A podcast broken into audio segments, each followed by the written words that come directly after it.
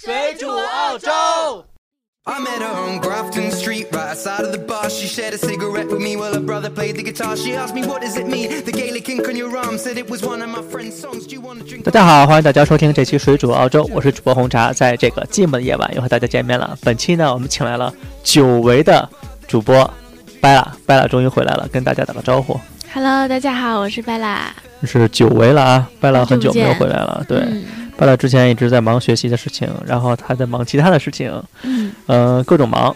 今天终于又回到我们节目。嗯嗯，今天呢，我们讲一部呃大家比较关心的一期话题，就是掰了以来呢，这个节目的逼格必定不会那么高。呃，我们再讲讲钱的事情啊，要把屎盆子往我脑袋上扣。我们再讲讲，我们再讲讲钱的事情，澳洲这些钱的事儿。我们就是说一说澳洲你有多少钱会够用？大家觉得就是很多人觉得澳洲对这个钱呀没有什么概念，嗯因为嗯毕竟你在中国是花人民币，嗯但在澳洲完全不一样。我们最近呢看了一部非常火的连续剧，就是呃叫《我的前半生》，嗯，蛮火的。蛮火的。大家很多朋友觉得我们在外国看不到国内这些连续剧啊，嗯其实有的时候我们看的比你们还要全。就是比如说之前《人民的名义》国内还没有上映，嗯基本上我们这边就已经快看完了。我们在各种平台上就可以看到，国内是受限制的，但是这边完全不受限制。什么《楚乔传》啊，对，我现在在看《间什么《楚乔传》。琅琊榜》啊，嗯，所以说呃各种连续剧我们都看得到。当然，我的前半生，呃，澳洲的小伙伴也都在追。嗯然后我们就看到这个我的前半生啊，说一下剧情，就是一个全职太太，然后丈夫出轨，然后重新进入职场，自力更生，艰苦创业，最后又找到了一个非常好的爱情。但是呢，我们就很质疑，呃，陈俊生呢，他不是一个富二代，他只是一个小公司的项目经理，他到底挣多少钱够给他老婆这么花的？如果是在澳洲的话，他挣多少钱会够？我们先跟大家算算账啊。呃，一开始第一集，我记着马伊琍去买鞋，七万多，八万吧，嗯，七八万。七八万一双鞋。然后呢，就是说他养这个老婆，基本上这种老婆一年各这种种老婆，各种的 LV、古奇，呃，奢奢侈大牌儿，嗯呃，玩并买，随便买。我觉得他一年啊，基本上是要花差不多十万块钱澳币左右。嗯，花个几十万吧，人对，十万块钱澳币左右，也就是五十万人民币左右。嗯嗯，他呢还有一个儿子，陈俊生的儿子啊、二，对，他是上贵族学校，嗯在中国的贵族学校啊，最贵的基本上一年十五万左右，嗯，便宜的呢一年是四万块钱人民币左右。那其实也是不是特别贵啊。呃，对，但是他是上小学吧，嗯小学一年级。嗯，在澳洲呢，贵族学校当然也有很多，都是一些现在私校。很多国内的学校都是双语教学。对，嗯，然后国外的呢，呃，澳洲的呢都是、呃、私立学校。嗯，呃，如果在悉尼、墨尔本呢，私立学校的价格可能贵一点儿，最贵的一年差不多是四万澳币。这边是幼儿园最贵嘛。嗯，然后在比较偏远的地区呢，比如说南澳啊、塔斯马尼亚，可能是降一点儿，比如说呃两三万左右嗯就有。如果这么算的话，一年差不多是呃怎么说呢？是如果四乘以五，差不多二十万人民币。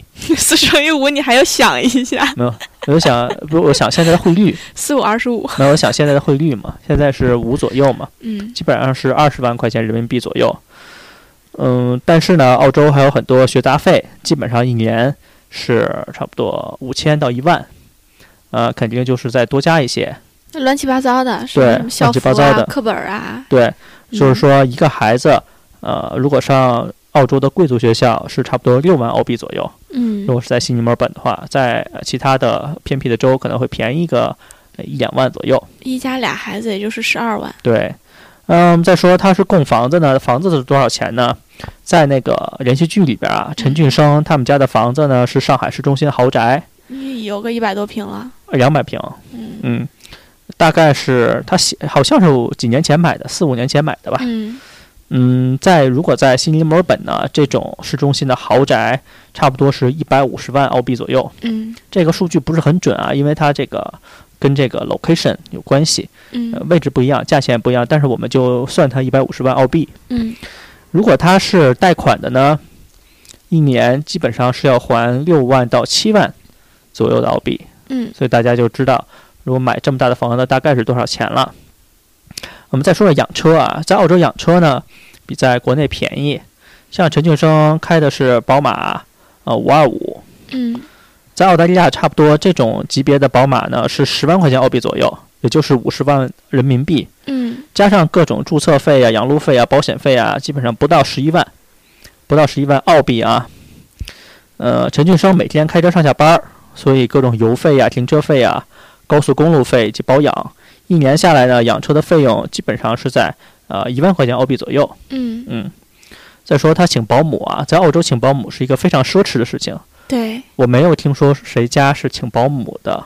最多会请钟点工。对，在澳洲呢，很少有家庭会有这种保姆，一般只有一些大大的那种土豪富豪对，家里可能才会有。因为毕竟你也要给保姆准备一些房间啊之类的。在澳洲，这种蓝领的工资很贵的。嗯，然后陈俊生家的保姆呢，需要做家务，还得帮忙带孩子。这种呢，在澳洲的算是管家了，就待遇挺高的。呃，年薪呢至少是五万块钱澳币，很正常的这种。正常工资。对，嗯五万块钱澳币的话，也就是二十万块钱人民币。嗯他还有一些其他开销啊，就是家庭的其他开销。澳洲的物价呢会比较高，一家四口，包括保姆呢，日常支出包括呃衣食住行、水电、煤气、网络、呃电话，或者还有呃你像买力还有要求去旅游，嗯啊往往维持一个这种生活水平的呢，一年八万块钱澳币，不算多吧，差不多吧，嗯也就是四十万块钱人民币。这样算算算算算算下来，如果在澳洲生活呢，如果像陈俊生这种奢华糜烂的生活，他一年的收入必须是在三十五到四十万澳币以上，不是以上啊，就是这个区间嗯就嗯可以了。呃，换成时薪呢，基本上是一百七到一百八十块钱一个小时。白了说：“我两天才赚这么多，是吧？不是我我在想这种一百七十时薪的工作能有哪些？嗯，我们接下来会讲啊，我们接下来会说，呃，澳洲的工资水平到底是什么样子的？嗯哎我们先说 Bella，之前你赚的最高时薪是多少啊？最高时薪啊不到二十块钱一小时，不到二十块钱一小时。嗯我基本上最高的时薪也就才二十六块钱一个小时，嗯已经是很高的了。我们看一下澳洲工资情况是怎么样啊？嗯，在去年的澳洲工资报告表中显示，全澳的平均工资啊，税前是八万澳币，平均工资对啊，那还蛮八万澳币高的其实。八万澳币，也就是差不多四十万澳币左右啊，说错了，四十万人民币左右。嗯陈俊生的一半儿嗯，的一半儿，也就是嗯四分之一。但是对陈俊生是他自己养家嘛，对这，边基本上女人都是工作的。嗯，不一定，家庭主妇也很多。嗯，说呃，我们看一下各州的工资啊，各州工资工资最高的其实不是呃维州，嗯也不是呃布里斯班，嗯，其实是它的那个首都堪培拉。堪培拉那个地方。嗯嗯它的平均工资呢是八万四，呃，相比一九啊，相比二零一五年呢增长了百分之二，就是首都的工资是最高的，嗯，这肯定呀。嗯，因为那儿花销也比较多。第二名呢是新州，嗯就是新南威尔士州，平均工资呢比它少两千块钱，相比去年涨了百分之零点四，但是也还好。也还好。嗯其他几个州的平均工资呢低于全国的水平，排名第三的就是维多利亚州了。嗯，呃，平均工资基本上是呃七万九，但是你要知道，这些这些城市的花销也是大的。对。然后下一个呢就是西澳，西澳公司呢也是七万九，但是比维州呢少一些。嗯嗯嗯、其他的塔斯马尼亚州呢是工资最低的，只有六万九。澳洲呢在他们中间是七万块钱左右，嗯但是呃在南澳洲和塔斯马尼亚州生活，这个工资会比在维州或者是新州生活的要舒服很多。生活质量会高。对，因为维州和新州的呃生活水平也比较高，嗯，物价比较贵。对它的这个物价太贵了。对你想，它的那个停车费半个小时只要三四十块。对，在南澳只需要三块钱。我们生活在天堂，呃，是。然后周末还是免费。是你像在维州或者是新州，他们开车下来付那个停车费都是刷卡的。是呀，你像在南澳，你说停车就是用几个钢镚儿就就完了，还有很多这种投币的。他们他们那种就是在就是普通的白领，嗯，在墨尔本、悉尼这种生活，他是要早上去赶那个 early bird，就是那个停车停车场的早上的那种促销的那种，对对对对对，要不然一天停下来他不行的。在南澳洲或者是塔斯马尼亚州，还有很多人是开车上下班的。但是在维州或者是新州，尤其是在市区工作的，你不可能开车上下班，嗯停车费太贵了，嗯，车位难求，一个停车位就好几万。嗯，我们再说一下在澳洲从事五大行业，就是工资最高的几个行业啊。嗯这里边肯定没有编辑，因为我们工资不高，确实没有这些人高。嗯，我的平均工资算是在这平均水平以上，嗯但是大部分编辑不会在这个工资的。嗯嗯，我们再说一下啊，就是我最高的工资是什呃工作是什么啊？第一个就是矿，无这个可绝对的。对，就是常年保持第一位。嗯嗯，挖矿依旧是澳大利亚工资最高的行业，基本上平均达到了十一万。他的这个关键是，你说姑娘也挖不了呀。嗯，对啊，但是你可以开那种卡车，卡，车就是开这些车挣的也特别多，就是钱难赚屎难吃，呃，最近几年呢，中国对矿的呃需求下降了，嗯呃，所以说这个矿的工资已经是下降了啊。我还记得前几年录节目的时候，矿的工资还是十二万、十二万、十三万的，现在嗯十一万了，已经下降了，但是还是最高的。对。然后呢，呃，我们就是研究了一下，基本上工资就是在十万、十二万左右这种的。然后，之前还有说要就薅羊毛，然后他是拉我去开那种大车，嗯那个车的轮胎啊，基本上比我还要高，我一米八二，嗯那车轮胎就差不多我这么高。嗯，嗯、最后这个计划搁浅了，是因为我们俩谁都吃不了那个苦，你去开的时候估计看不见我，我在前面站着。碰瓷儿了。然后第二个就是工资最高的呢，就是顾问，Consulting，对，嗯就各种顾问。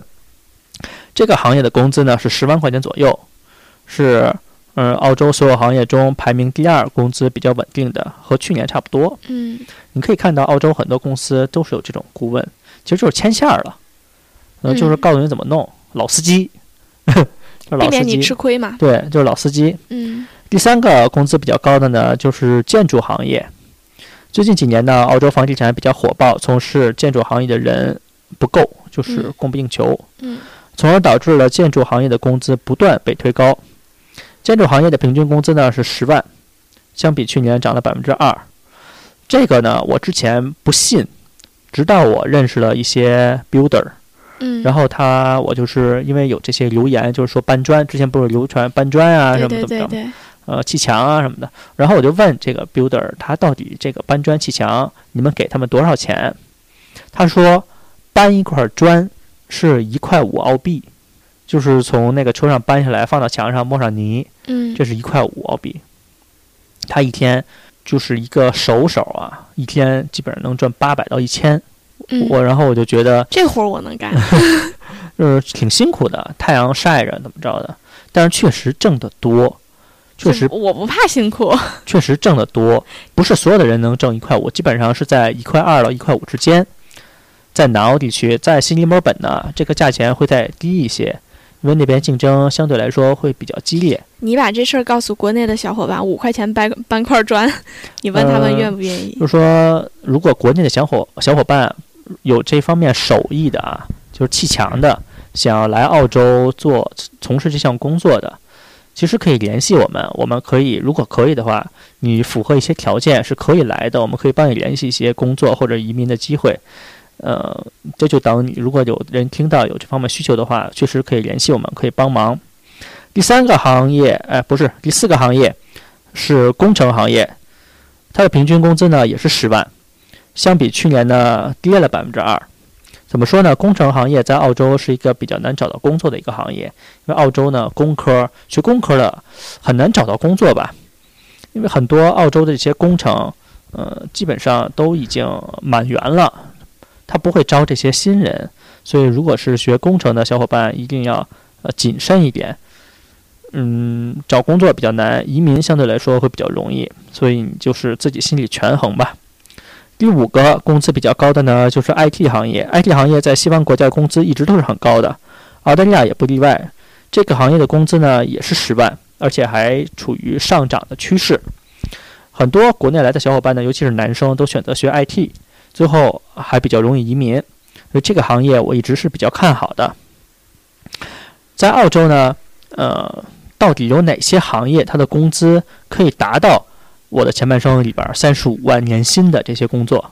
可以达到三十五万年薪的这些工作呢，比较来说都是一些大型企业的高级管理层，对，还有就是高级政府公务员、高级科研人员或者是明星。这些高薪的职业呢，华人其实是比较难拿到的，尤其是比如说你是政府的，必须是加入澳洲国籍。你如果在大企业，那你肯定有很强的管理能力和语言能力，这样对于华人来说都很难。但是还有一些行业，华人少对，还有一些行业对于华人来说相对来说容易一点的，比如说很多学霸选择医科，嗯，从事医生这个行业呢，一个家庭医生啊，他的年薪会在四十万澳币以上。这个医生是靠技术嘛？那你像律师啊、政府的人员啊，他都是靠嘴嘛？嗯，第二个就是律师，律师呢，他的咨询费很高。他是论小时收钱的，基本上一小时可以达到三百五十块澳币。很多律师甚至是一封，你给他发一封邮件，他回你一封是一百五澳币。所以说，律师这个行业赚的也很多，肯定是在年薪是在三十五万澳币以上。嗯，再往下呢，就是销售人员，尤其是房地产的销售人员，在悉尼、墨尔本的房地产已经赚得盆满钵满了。嗯，他们的销售赚得很多，提成也很多。呃，销售的话可以达到这个年薪。再往下呢，华人从事比较多的行业，赚的比较多的呢，就是代购。这个太火爆了，最近两年基本上全民代购。嗯，你肯定也往家里买过东西。我都是自己家人。嗯，我是帮朋友买。嗯，有的朋友比如说国内生小孩了，嗯，需要买点奶粉，那我肯定得帮忙买嘛。其他的有一些保健品，就是说，如果是好好做代购的话，赚的其实挺多的。尤其是一些职业代购，每天早上起来去扫货，嗯，一天发个十几箱，各种抢，嗯，这种赚钱绝对不比上班赚的少，嗯，但是这个行业能走多远，我们就不知道了，很难说。政府会不会到最后取缔啊，或者是管理，受政策影响比较大，尤其是过五一、十一清关，然后一些政策性的改变，都会对这个行业起到很大的呃影响。除了以上几个行业呢，华人比较热衷的还有会计、IT、装修、水电工、建筑等行业，收入也都不错。如果你还没有就业，还在上学的话，可以适当的更改一下自己的专业。嗯，因为其他专业在澳洲可能不是那么好找工作，还是要做好计划。是想先移民，还是说就真的是想找工作？对。然后到底是中国人，就是我们看了我的前半生啊，就是中国人像这种。人确实算是已经算是有钱人了，嗯嗯，然后在澳洲多少钱算是有钱人呢？我们看看中澳之间的对比是什么样子的。嗯，中国的有钱人呢，他的贫富标准，第一，他分等层嘛，分分那个等级嘛，嗯，第一是富裕等级，第二是中产阶级，第二第三就是穷人了。嗯，富裕等级呢，呃，最高的收入一年一万，不是一年是一亿以上的。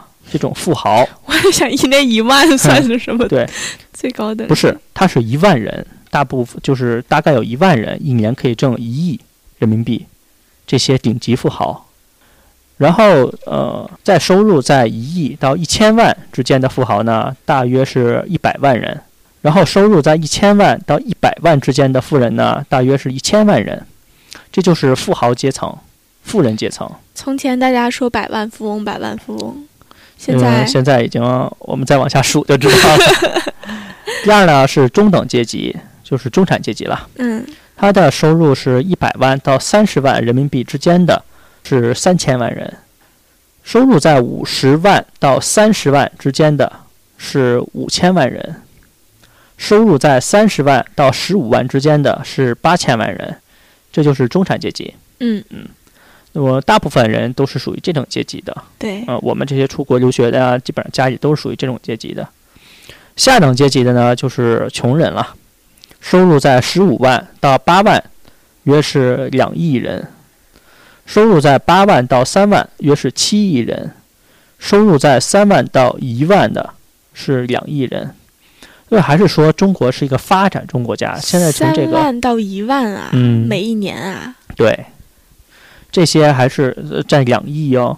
所以中国是发展中国家，其实这个我们一直是没有交错的。不要只看北上广深这些人挣的这么多，其实中国的穷人远比这些富豪和中产阶级要多得多得多得多得多。嗯嗯，就是我们再来看一下澳洲的收入啊，嗯澳洲收入呢，它对这个人数反而没有这么多统计，但是它有一个规定的这个线，就是低收入人群呢是一年两万到五千澳币，也就是说十三万人民币的年薪。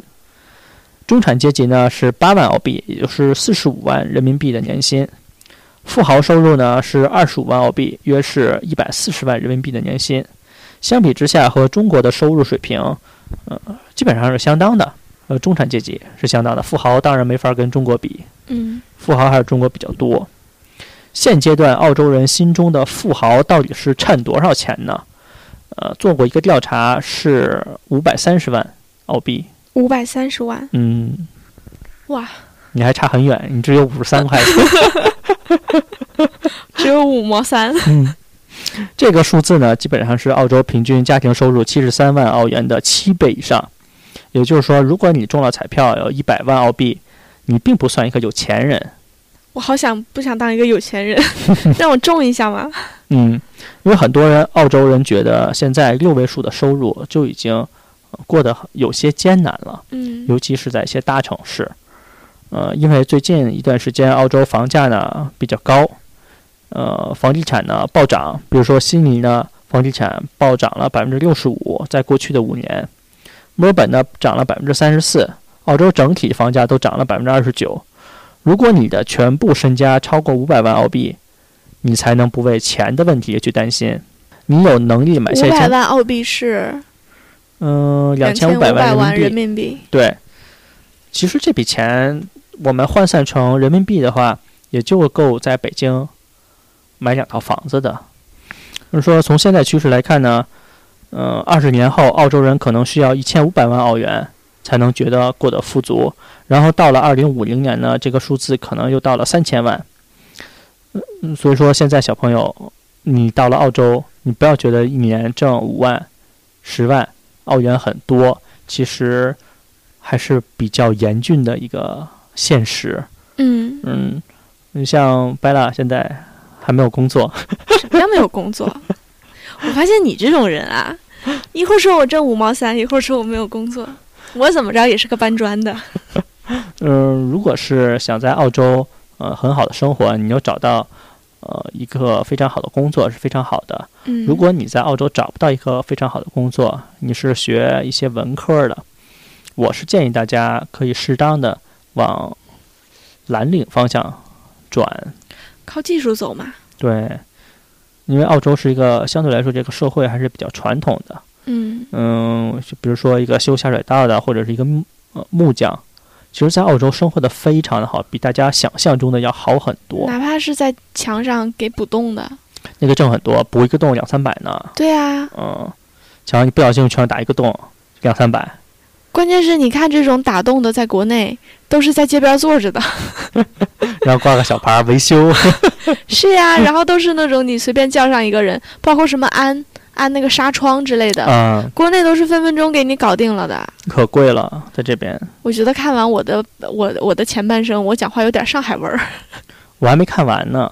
我刚看第三集，我有点感觉我看不下去了。嗯，然后因为被国内那种，呃，挣那么多钱又不干事儿，被生活给萌到了。但是我问你，如果说你的哥们儿喜欢，不是你的，嗯、我觉得我的前半生就是可以随便睡闺蜜的，就是随便可以睡。不是，人家说的是感情是很难控制的，就是说哎感情来了你挡不住，你怎么能控制自己喜欢上谁，不喜欢上谁？他还是有钱，他没钱，整天为了生计去拼，也没这闲工夫想想这事儿。但是我觉得有一点说的对啊，就是这个事情如果发生在我身上，我也接受不了。就是说，你是接受不了你的，呃，你闺蜜你闺蜜的男朋友喜欢你呢，还是说，呃，你的男朋友喜欢你的闺蜜呢？我觉得，首先，如果是我的男朋友喜欢上我闺蜜了，这个事儿我肯定接受不了。即使他们中间是真爱，但是你放在任何人身上，其实你都接受不了。那你是要分手，还是说要撕逼呢？我可能我会，我我不会撕逼，但是我可能会分手以后就撤掉了，就不想见到这两个人了。我会跟这个剧中他们两个就不就是没羞没臊的开始了幸福的生活吗？那如果是真爱的话，你阻阻挡不住啊。我我可能会跟剧中唐晶的选择是差不多的，但是如果是我朋友我闺蜜的男男朋友喜欢上我，那我觉得这个事儿很坑，你知道吧？因为我觉得作为一个就是两个女孩之间的友情，你最起码的尊重是不要跟她男朋友产生任何的来往。因为这个人是非常容易产生感情的。你如果创造了很多机会去跟对方接触的话，就一定会产生感情。你不如离得老远点儿，就什么微信也不要加，电话也不要留。你干嘛呢？你说世界上这么男人，这么 多男人是吧？人家说什么，男人如衣服，闺蜜如手足。就是看了我的这个我的前半生。就是对国内，你现在已经快后半生了，你不用看前半生，前半生留给我们吧。我想，就是现在的这些影视作品啊，都反映了当代的一些社会情况，对一些问题。然后我的前半生是不是国内现在就是这样呢？可能是曹雪芹写的剧本。嗯，国内现在确实是这个情况。那我想去国内待一段时间。但是，是所以说，就他就前几天就引发了大家都在。去讨论这个问题嘛？说男人他其实真正想要自己另一半是具备什么样的特点？因为剧中这个嗯罗子君他一直在防那种年轻貌美的小三嘛，但没想到是一个被长得又不好看又没身材的一个挺好看的 一个女的给抢走了嘛，所以他就说不可思议啊。嗯，啊，基本上本期节目我们就到这边了。嗯嗯，拜拉说还记得你的名句吗？如果大家想收听我们的节目的话，可以直接搜索“水煮澳洲”这几个字，或者是拼音，然后百度、Google 都能搜索到我，搜索到我们。对，我们也感谢大家支持，呃，我们的节目，希望大家多多转载、下载，然后是打赏我们的节目。嗯，呃，我们本期节目就到这边，我们下次再见，拜拜。再见，拜拜。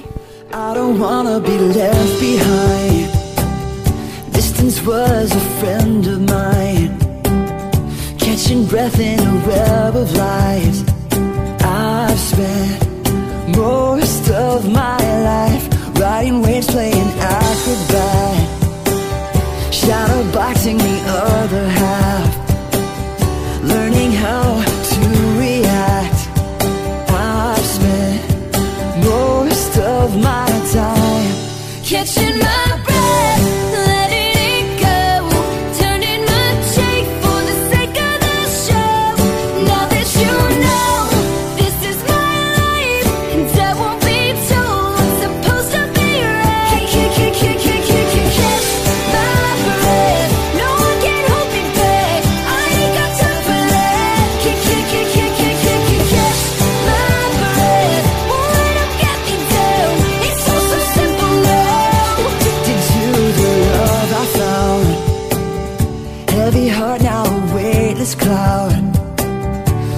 time for the ones that count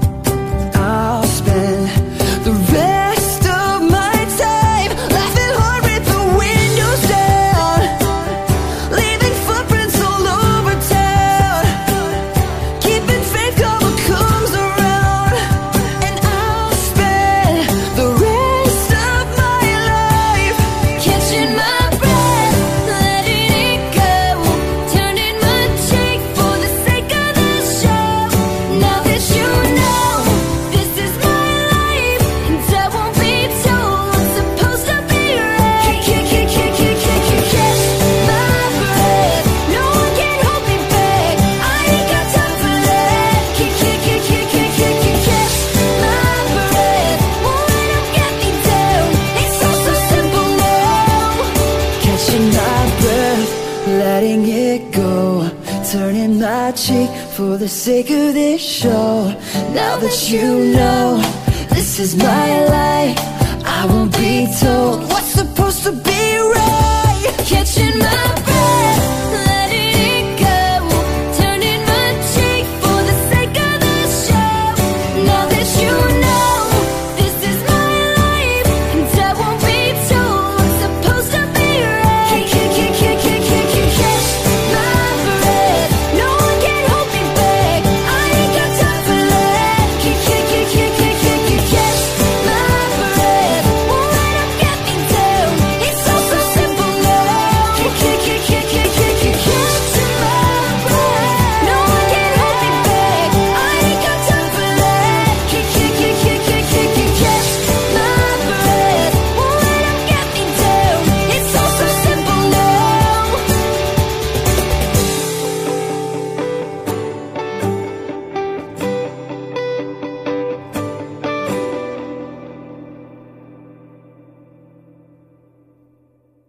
What's up, guys? Alex Goot here. Um, hope you enjoyed the video. As some of you guys might or might not know, I'm going to be on tour in the USA and Canada in about two weeks. So, yeah, that's pretty cool. There were VIP tickets available for every single show, which included like a meet and greet and early access to the event and cool stuff like that. But all of those sold out, and I know a few of you guys were really upset that you didn't get a chance to, to get one.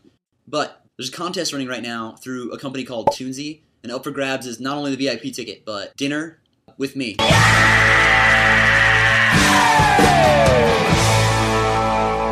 All you have to do to enter is go to their Facebook page, which is right down here, um, and you just have to find the post for the Ultimate Alex Goot fan contest and follow all the instructions there. But yeah, hope you guys enjoyed the video, and I'll see you next time.